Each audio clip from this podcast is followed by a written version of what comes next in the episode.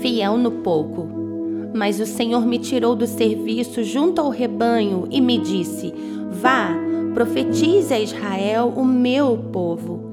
Amós 7,15 Para cada geração sempre haverá uma voz de destino, uma voz que apontará para a santidade e preservação da obediência.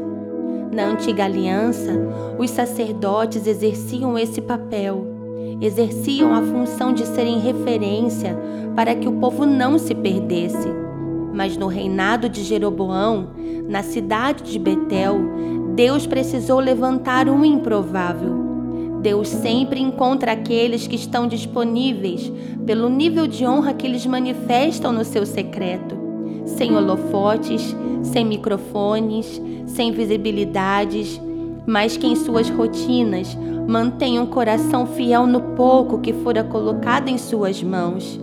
Esse era Amós, um boiadeiro que o céu transformou em profeta sobre aquela nação. Quando os sacerdotes falhavam, Deus levantava os levitas. Se os levitas falhassem, Deus levantava os nazireus. Se os nazireus falhassem, Deus levantava os improváveis. Em Betel, na cidade da luz, todos falharam, e Amós, um servo fiel, é encontrado pelo céu. Ele criava gados, mas no seu secreto, em sua rotina, o cheiro da sua fidelidade subiu como cheiro suave diante do Senhor. O que te promove diante do Pai é o nível da tua entrega a um propósito, ainda que seja para algo natural. A disciplina do teu caráter confirma a obediência no cumprimento do propósito.